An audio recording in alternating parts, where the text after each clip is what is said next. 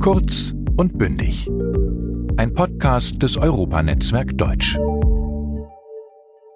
Ich heiße, ich heiße, sagt man dann, Rikam Linda Achtermann. Rikam Linda Achtermann? Mit diesem holprigen sorbischen Satz heiße ich Sie willkommen bei einer neuen Folge. Und egal über welchen Anbieter, Spotify, Deezer oder die Seite des Goethe-Instituts Sie eingeschaltet haben, auch heute geht es wieder um ein Thema, das uns alle bewegt. Doch bevor wir zum inhaltlichen Schwerpunkt dieser Folge kommen, noch ein kurzer Hinweis. Manchmal rede ich vielleicht etwas schneller. Das muss für Sie aber gar kein Problem sein, denn wir haben natürlich an alles gedacht. Auf www.goethe.de slash kurz und bündig finden Sie nicht nur die Folge als Download, sondern auch das Skript zum Mitlesen. Wenn Sie also denken, Moment, Frau Achtermann, das war mir jetzt etwas zu schnell, pausieren Sie einfach die Folge, lesen Sie die Stelle im Skript nach und machen Sie erst dann weiter, wenn Sie bereit sind. Doch jetzt zu unserem heutigen Thema. Ein Land ohne Live-Kultur ist wie ein Gehirn ohne geistige Nahrung ohne Euphorie, Aufbruch, Lust, Diskurs, Lachen und Tanz. Es verdorrt, gibt Raum für Verblödung, für krude und verrohene Theorien, verhärtet und fällt seelenlos auseinander. Viele Kolleginnen und Kollegen werden irgendwann nicht mehr können. Wir brauchen die Künste, weil sie uns den Spiegel vorhalten, weil sie einen Diskursraum schaffen, weil sie sich ähm, mit Antworten auf letzte Fragen, mit sinnstiftenden Werten beschäftigen. Und es fehlt uns die Auseinandersetzung mit dem, was uns alle im Moment derart umtreibt, dass wir die Künste mehr denn je brauchen. Die Corona-Pandemie hat die gesamte Kulturbranche in eine missliche Lage gebracht. Monatelang ist nichts von dem, was wir als kulturelles Leben kennen, möglich. Im ersten Ton haben wir den bekannten deutschen Musiker Herbert Grönemeyer bei einer Kundgebung des Aktionsbündnisses Alarmstufe Rot gehört, das auf die schwierige Lage von Kulturschaffenden während der Corona-Krise aufmerksam macht. Im zweiten Ton hörten wir den Pianisten Igor Levit, der sich sorgt, dass Teile der Kulturlandschaft aussterben werden. Im dritten Ton bekräftigt Monika Grütters, Beauftragte der Bundesregierung für Kultur und Medien, die Bedeutung von Kultur für unser Leben und den Fortbestand der Gesellschaft. Wir wollen uns heute die Frage stellen, wie lässt sich Kultur bewahren? Und um diese Frage zu klären, hören wir uns in einem ganz besonderen kulturellen Umfeld um, nämlich bei den Sorben. Denn diese Minderheit arbeitet schon seit Jahren daran, ihre gefährdete Kultur zu bewahren und vor dem Aussterben zu schützen. Als Gesprächspartner haben wir zwei Menschen gefunden, die sehr unterschiedlich scheinen, aber doch viel gemeinsam haben. Zum einen ist das Marco Koa. Er ist der Geschäftsführer der Domo Wiener und das wiederum ist der Dachverband sorbischer Vereine und Vereinigungen in Deutschland. Und wenn ich über Marco Koa eins sagen kann, dann, dass er es sich in allen Lebensbereichen zur Aufgabe gemacht hat, die sorbische Kultur und Sprache zu erhalten. Denn aus seiner Sicht ist für das kulturelle Leben die Sprache essentiell. Und das trifft auch auf meine zweite Gesprächspartnerin Annelie zu. Sie selber ist Teil einer sorbischen Rap-Girl-Group namens Kollektiv Clunky. Interessanterweise sind nicht nur alle Teile des Kollektiv Clunkies Sorbinnen, nein, sie rappen auch auf Sorbisch. Und das klingt dann so.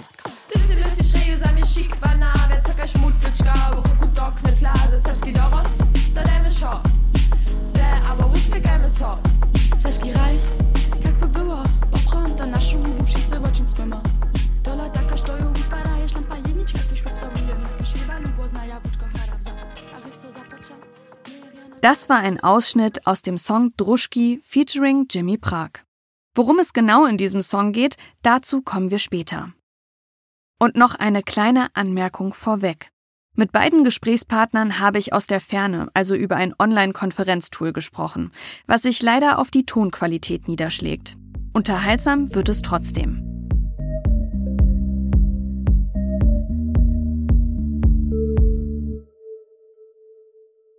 An dieser Stelle muss ich mir eine große Wissenslücke eingestehen, was mir eigentlich nicht leicht fällt.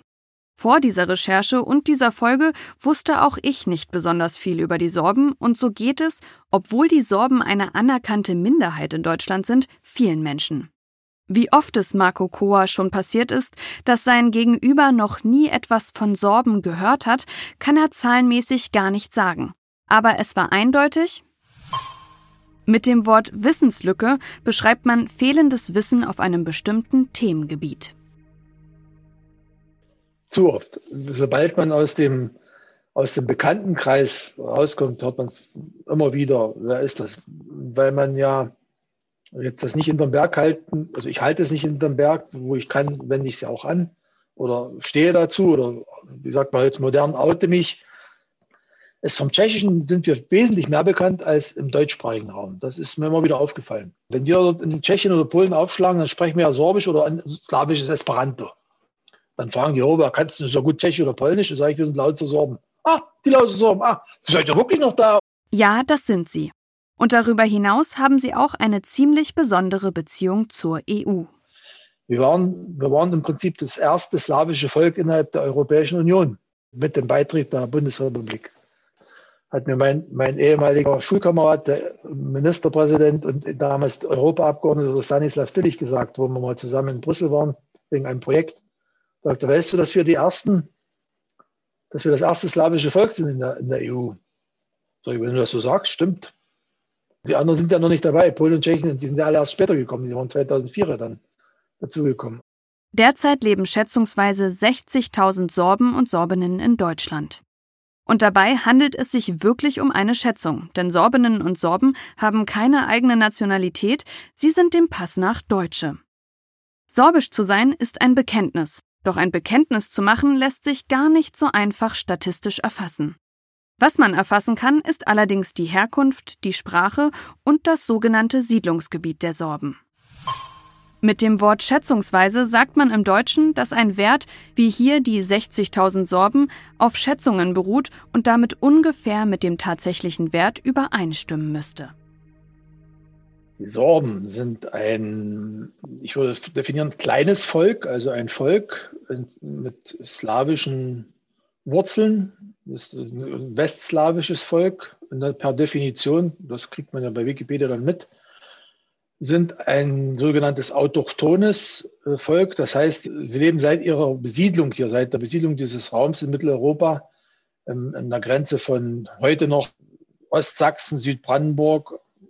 Historisch war es die ehemalige DDR bis hin nach ins polnischen Raum rein, hier in, in Niederschlesien, heutige Niederschlesien und setzen sich zusammen aus damaligen mehrmaligen slawischen Stämmen, die hier die Gegend besiedelt haben. Und heute sind die Sorben quasi das Restvolk, wenn man da das sagen möchte, was noch heute da siedelt. Wir zählen eigentlich keine Leute. Wir haben keinen Mechanismus zu zählen, weil das Bekenntnis ist ja frei. Wir sprechen oder wir haben gesprochen in den 70er Jahren von 100.000 Sorben, dann in den Anfang der 90er Jahre von 60.000 Sorben. Und das ist heute noch unsere offizielle Zahl in der Ober- und der Niederlausitz. Sorbisch, die Sprache der Sorben, teilt sich in zwei Sprachgruppen auf. In das Ober- und das Niedersorbische. Das sind zwei eigene Sprachgruppen. Die eine, die ähnelt mehr dem polnischen, die andere, die, die obersorbische, mehr dem tschechischen Idiom. Und die Sorben leben heute quasi in, im sächsischen, brandenburgischen Bereich mehr oder weniger dicht. Einige Gemeinden, da gibt es bis 80, 90 Prozent Sorbisch sprechende. Und in anderen Gemeinden sind es eben nur 1 Prozent, 5 Prozent, also relativ wenig in dem Siedlungsgebiet. Wir sprechen vom Siedlungsgebiet der Sorben in, in Sachsen und in Brandenburg. Marco Koa lebt für den Erhalt der sorbischen Kultur. Er ist Vorsitzender des Kulturvereins Steinerner Frosch e.V. in Miltitz, einem sorbischen Dorf, in dem er zusammen mit seiner Familie wohnt. Aber neben diesem Ehrenamt ist er auch noch Geschäftsführer der Domo Wiener. Die Domo Wiener ist der Dachverband sorbischer Vereine in Deutschland und dazu zählen nicht nur Kulturvereine. Es sind Vereine aus verschiedenen Bereichen, also aus fast aller Lebensbereiche, wo heute noch die sorbische Sprache irgendwie lebt mehr oder weniger. Im Tourismusverein ist es ein bisschen weniger, im, im, Wirtschaftsverein, äh, da sind eben die so Betriebe, die sich, wo dann Sorbisch sprechende mitmachen. Da sind aber die Betriebe, die jetzt nicht Sorbisch können, aber sich als Sorben identifizieren, meistens dann nicht Mitglied. Bis hin zu Gesangsvereinen, das sind dann die klassischen Kulturvereine, Theatervereine, Tanzgruppen, Ensemble, Literaten, Künstlerbund, dann haben wir auch einen Jugendverein, nennt sich Pauk, das ist übersetzt die Spinne, also so eine Art Netzwerk, was sie da bilden wollen.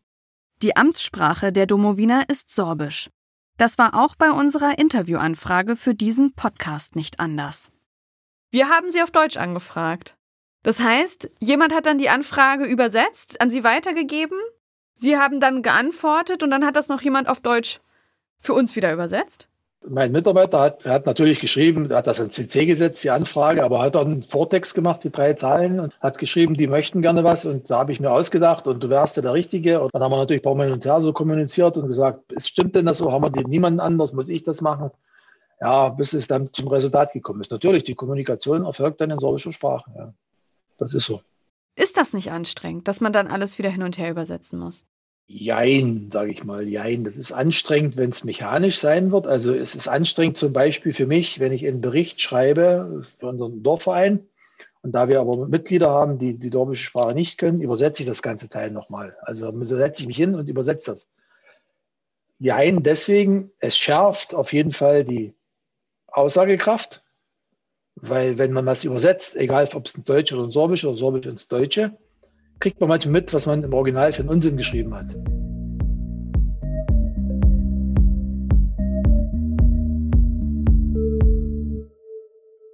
Bei dem, was Herr Koa bereits sagte und bei dem, was Annelie gleich sagen wird, merkt man schnell, was für eine wichtige Rolle die sorbische Sprache für die sorbische Kultur spielt.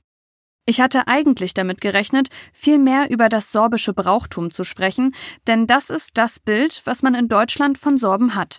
Eine Minderheit, bei denen zu Ostern kunstvoll die Ostereier bemalt werden, wunderschöne Trachten und viele sorbische Feste. Doch das ist nicht das, was die sorbische Kultur ausmacht, findet Marco Koa. Die sorbische Kultur ohne die sorbische Sprache kann sich auch niemand vorstellen.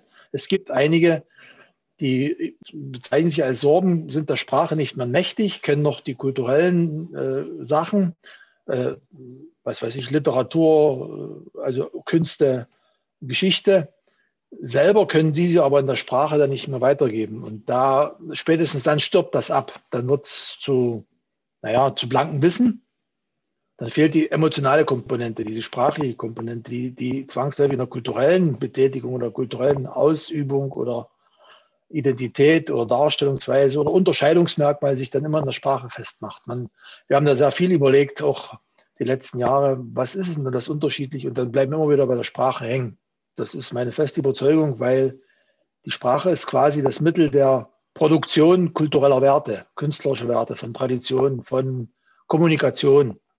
Und die sorbischen Bräuche sind keine sorbischen Bräuche, das sind mitteleuropäische Bräuche, wo die in der sorbischen Sprache durchgeführt werden, praktiziert werden. Dieser Aussage würde meine zweite Interviewpartnerin Annelie, Anfang 20, Sorben und Musikerin, wahrscheinlich beipflichten. Jedenfalls waren sorbische Bräuche für sie nicht der Ankerpunkt, um sich als Sorbin zu bekennen. Was würdest du denn anderen Menschen sagen, die dich fragen, was genau macht dich denn jetzt zur Sorbin? Das ist natürlich eine große Identitätsfrage, ähm, die gar nicht so leicht zu beantworten ist. Ich würde sagen, das, was mich persönlich sorbisch macht, und ich kann auch nur von mir selbst reden, ich denke, da hat jeder eigene Ansichten, ist, dass ich sehr gerne ähm, die Sprache nutze, um zu kommunizieren aber immer noch Verbesserungen habe. Also es gibt, es, die sorbische Sprache ist so schön und vielfältig. Man lernt nie aus und kann sehr viel mitnehmen, ähm, auch im Gespräch. Des Weiteren versuche ich mich in dem sorbischen Bereich zu engagieren und ja, die sorbische Gesellschaft irgendwie ein bisschen aufzufrischen, welche mich umgibt und einen neuen Input zu geben. Interessanterweise haben genau das unsere Gesprächspartnerin und unser Gesprächspartner gemeinsam. Sie lassen die sorbische Kultur aufleben nur eben auf etwas unterschiedliche Weise. Annelie ist neben ihrem Studium Musikerin und macht mit vier anderen jungen Frauen im Kollektiv Klanki Musik. Ihre erste Single heißt Druschki.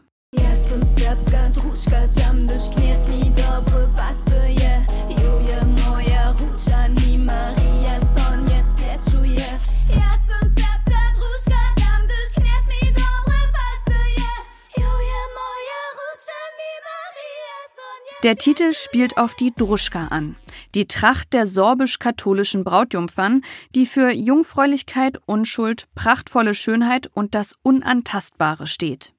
Diese Zuschreibung kritisieren die Künstlerinnen in ihrem Song. Wir wollten das aufbrechen, denn wir Frauen sind im Endeffekt so eine große Stütze. Aber nicht nur, sondern auch wir gehören irgendwo in den Vordergrund und sind nicht nur dafür da, den Männern zu dienen und die Pferde einzureiten und einzuflechten, damit sie an dem Tag schön aussehen und die Männer oben sitzen können, sondern ähm, wir hatten das Gefühl, das muss aufgebrochen sein, denn wir leben im 21. Jahrhundert und dieser Gedanke der Gleichberechtigung bzw. Der, der Wahrnehmung von Männern und Frauen als nicht als äh, getrennte Aufgaben, sondern irgendwo als das Gleiche, gleichberechtigt, äh, selbstbestimmt. Das wollten wir betonen, das war uns wichtig und vor allem auch jüngeren Menschen, die gerade beginnen, das zu reflektieren, ähm, die Kraft zu geben, ähm, dies zu tun. War das dann eher eine Message in Richtung sorbische Community oder gleichzeitig auch ähm, ein Ruf nach draußen, so können wir auch aussehen? Es war beides. Es war sowohl ähm, nach außen wie auch nach innen. Vor allem, weil wir verbildlichen wollten, dass wir aus diesen Stereotypen, welche oft ähm, exotistisch irgendwo auf unsere Minderheit gelegt werden, herausbrechen und nicht nur die sind, die Ostereier bemalen oder in Trachten herumhüpfen und tanzen, sondern ähm, dass wir viel mehr sind. Und das wollten wir einmal in den inneren Kreis werfen, ähm, um irgendwo ja, einen Diskurs anzustimmen. Des Weiteren aber auch nach außen, sodass Menschen von außerhalb dieses Bild, was sie vielleicht tragen oder vielleicht auch noch gar nicht haben, überdenken können.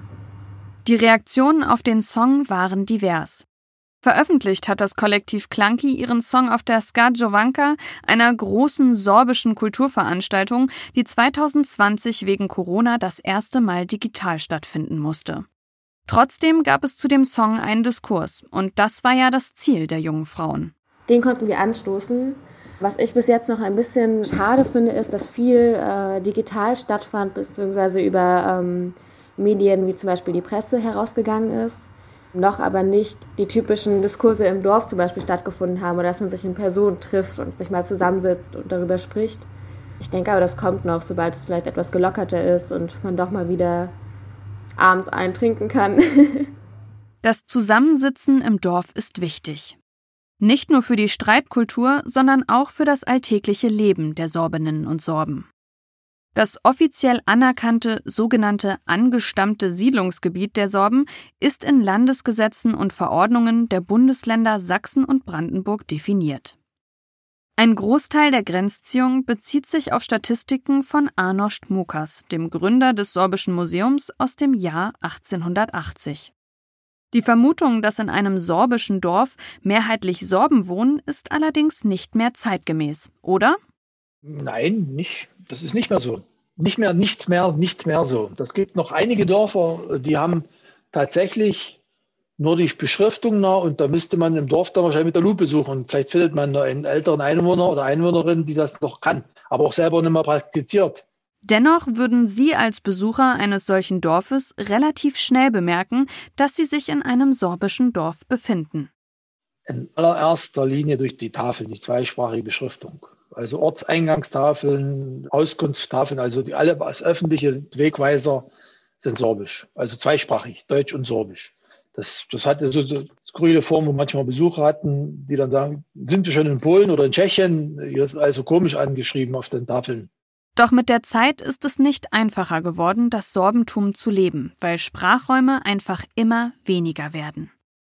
Das kriegst du in Wilditz noch mit, in Bautzen kriegst du es auch noch auf der Straße mit wenn man da durch die Straße geht, hört man es immer wieder mal, auch in, in anderen Dörfern und in manchen Dörfern null niente. Und dann gibt es ja auch keine Sprachräume öffentliche mehr. Das, das hat sich auch alles reduziert.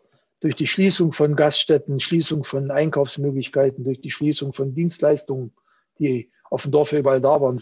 Und diese Sprachräume fallen ja weg. Und deswegen kriegt das ja niemand mehr mit, wenn der durchs Dorf fährt. Da muss anhalten und dann fragen, können Sie denn noch Sorbisch? Marco Koa arbeitet mit dem Kulturverein Steinerner Frosch e.V. gegen solche Entwicklungen. Wir widmen uns der dörflichen Gemeinschaft und die Brauchtumspflege gehört dazu zur dörflichen Gemeinschaft. Und dann machen wir natürlich alles, was die Leute und die Mitglieder gerne machen wollen. Da gibt es eine Exkursion, schon jetzt 20, 25 Jahre äh, im Herbst jetzt oder manchmal früher in die Tschechei. Da wandern wir durchs Riesengebirge oder wir organisieren einen Beachvolleyballverein, weil ein, einer der Pferde hat, Pferdezüchter. der Pferdepension hat, der hat eine große Reithalle, da ist im Sand drin, da machen wir ein Beachvolleyballturnier halt schon seit 16, 17, 18 Jahren. Da kommen Leute aus der Umgebung und Jugendliche, die da mitmachen, Familien. Da machen wir sowas. Oder wir machen ein Fahrradtour, da fahren wir durch die Gegend und gucken uns was an. Dann gibt es natürlich die klassischen Bräuche, die ja da sind. Maibaum aufstellen, Hexenbrennen, Maibaum werfen. Mit im Programm waren auch schon ein Hula-Hoop-Kurs und Tanzkurse. Wenn es dann um die Veranstaltungen geht und die durchgeführt werden, geht es dann auch darum, die sorbische Sprache dabei zu sprechen? Ist es dann so ein Volleyballturnier auf Sorbisch? Na klar, das musst du aber dann selber oder jemand anleiten und der macht das dann, der macht dann doppelt, also zweisprachig. Begrüßung, erzählt dann das und dann gibt es nochmal in, in, deutscher Sprache eine, eine Zusammenfassung. Ja, das, also solange ich das gemacht habe, mache ich das konsequent.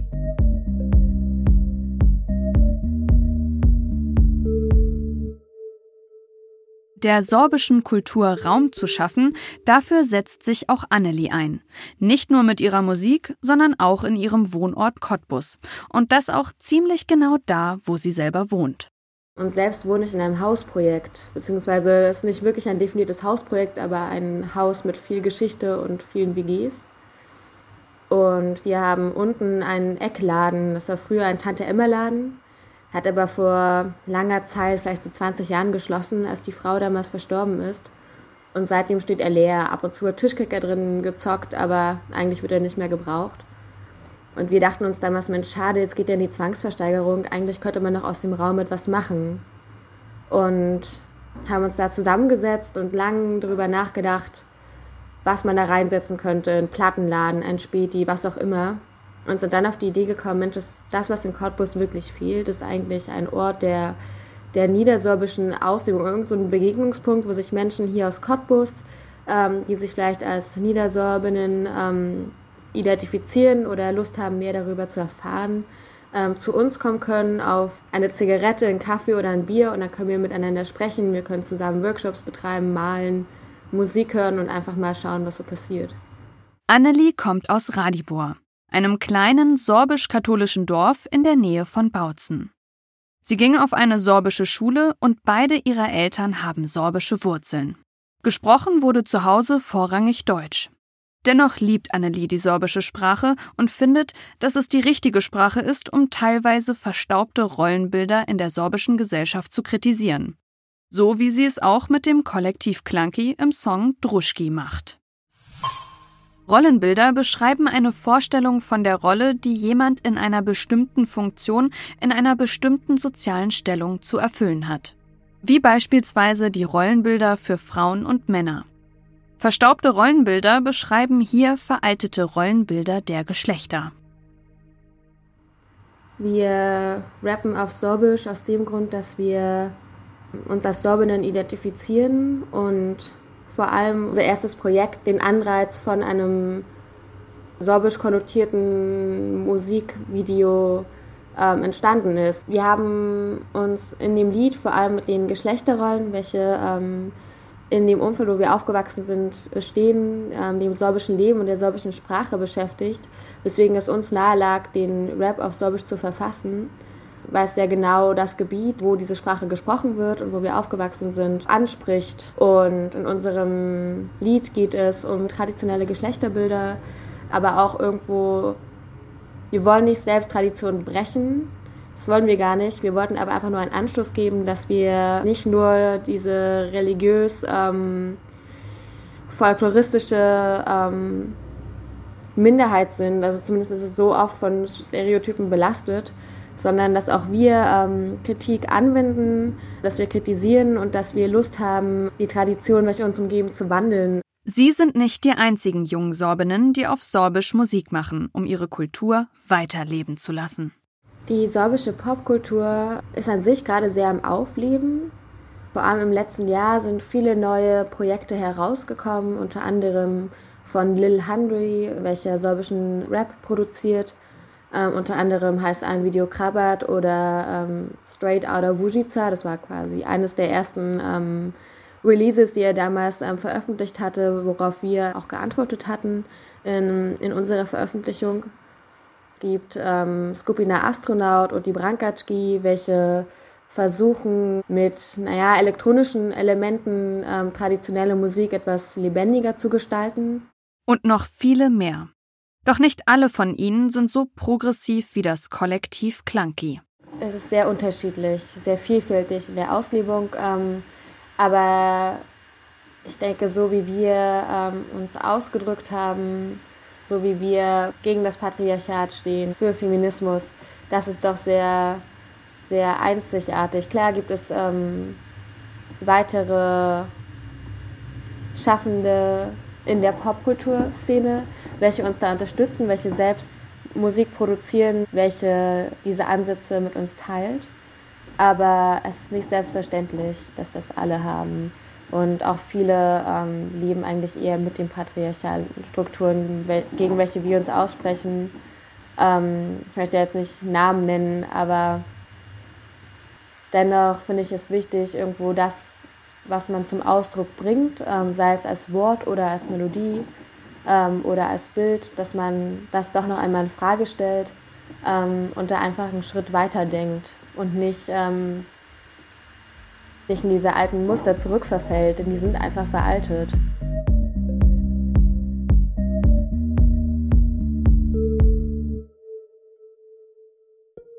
Aber um alte Muster zu verändern, braucht es gemeinsame Arbeit an diesen Mustern. Und das geht, so wie es Annelie auch schon gesagt hat, Angesicht zu Angesicht, in der Kneipe, der Kirche oder im Tanzsaal. Allerdings ist gerade das in Zeiten von Corona schwierig. Und das stellt auch für die sorbische Kultur nicht nur das Hier und Jetzt in Frage, sondern auch die Zukunft wir befinden uns jetzt gerade in so einer relativ ungewöhnlichen Zeit mit Corona. Jetzt ist ja schon ein Jahr lang kaum was möglich an Kulturveranstaltungen und auch das Schaffen von solchen Räumen, sich dann da zu begegnen und sich auf Sorbisch auszutäuschen, findet ja nicht statt. Wird das in der Zukunft auch noch Nachwirkungen haben? Was meinen Sie?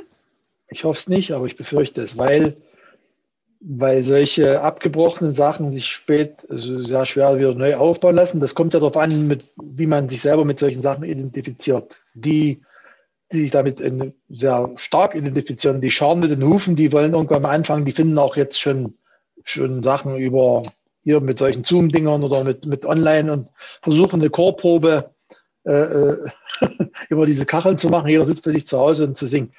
Die, die werden auch wieder nahtlos anfangen. Die müssen üben. Die müssen auch dann wieder, weil man ja üben muss, die, die, die künstlerische Darstellung. Aber alles andere wird schon interessant sein. Und das wird nicht nur die Minderheiten betreffen, aber es betrifft die Minderheiten potenziert, sage ich mal so rum.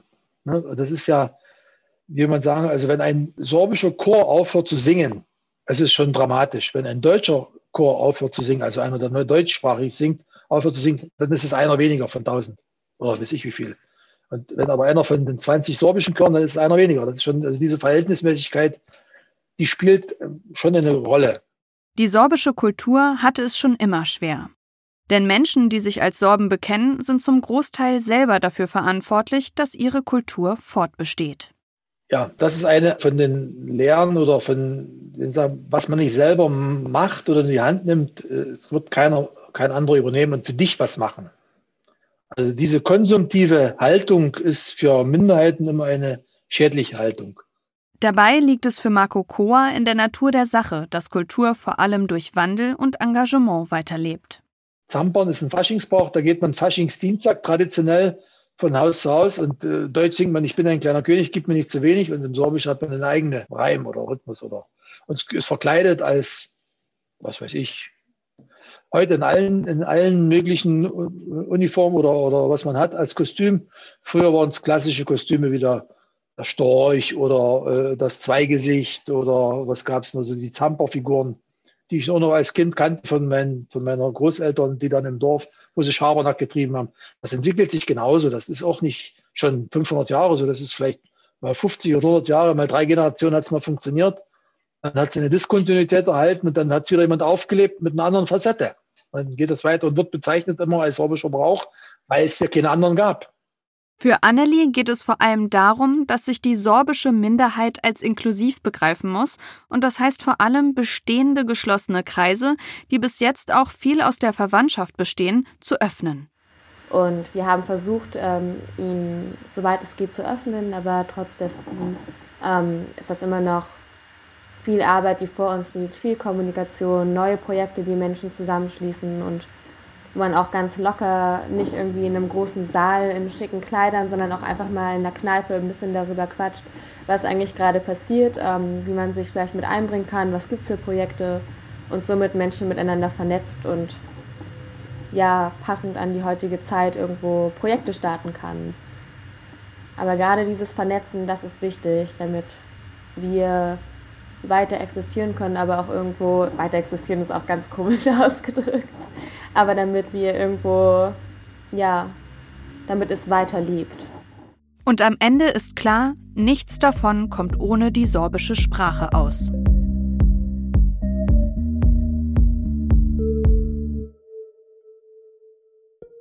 Wir haben zwei Menschen aus zwei Generationen kennengelernt, die auf unterschiedliche Weise daran arbeiten, die sorbische Kultur proaktiv zu erhalten. Marco Koa und Annelie sind sich beide einig, dass die Bräuche und Traditionen der Sorben im Fortbestand weiterentwickelt werden müssen, denn nur so können sie überleben. Und auch wenn die Zukunft für den deutschen und sorbischen Kulturbetrieb einige Hürden bereithält, so können wir doch sicher sein, dass es weitergeht, solange jemand weitermacht. Denn Marco Koa hat es eigentlich schon ganz gut auf den Punkt gebracht. Hürden sind Hindernisse, die einem beispielsweise in Form eines Baumes auf einer Straße im Weg stehen können. Hier wurde das Wort im übertragenen Sinne benutzt, um zu beschreiben, dass die Zukunft des deutschen und sorbischen Kulturbetriebs unklar ist. Was man nicht selber macht oder in die Hand nimmt, äh, es wird keiner, kein anderer übernehmen und für dich was machen. Doch bevor ich mich verabschiede, habe ich noch eine kleine sorbische Sprachlektion mitgebracht. Denn natürlich habe ich versucht, etwas Sorbisch zu lernen. Und wie Sie am Anfang schon gemerkt haben, einfach war es nicht. Ich heiße, ich heiße, sagt man dann, Rikam Linda Achtermann. Rikam Linda Achtermann. Und, und wenn ich mich jetzt für das interessante Gespräch bedanken möchte, wie mache ich das? Ja, also religiös sagt man Sappatschbu, vergelt's Gott. Und äh, rein obersorbisch sagt man Sap, äh, Wutrobne Jack, also herzlichen Dank, Wutrobne Jack, der Dank aus dem Herzen. Vielen Dank, Wele Jacka oder Wulki Jack, großer Dank, Wulki Jack, äh, gibt es auch noch als, als Sprachfloskel. Aber es gibt verschiedene. Herzlichen Dank, sagt Wutrobne Jacques ist eigentlich das am häufigsten gebrauchte. Und im religiösen Bereich Sabbajbo, vergelt's Gott, dann diejenigen, die das katholisch evangelisch sind. Das kann ich mir merken. Wutrom, dann sag ich jetzt Wutrom Nejak. Und ähm, wenn ich sage, ich bin Linda Achtermann, ist dann Rikam Linda Achtermann. Richtig? ja. Dann sage ich jetzt Wutron Nejak fürs Zuhören. Ich hoffe, dass Sie nach dieser Folge Lust haben, sich ausführlicher mit dem Thema zu beschäftigen. Denn ein Arbeits- und ein Lösungsblatt gibt es zu der Folge wie immer unter www.goethe.de slash kurz und bündig. Der Podcast Kurz und Bündig ist eine Zusammenarbeit der Apparat Multimedia GmbH und des Europanetzwerk Deutsch. Das Auswärtige Amt und das Goethe-Institut fördern mit dem Programm Europanetzwerk Deutsch seit 1994 die deutsche Sprache als Arbeits- und Verfahrenssprache in den europäischen Institutionen. Moderation Linda Achtermann.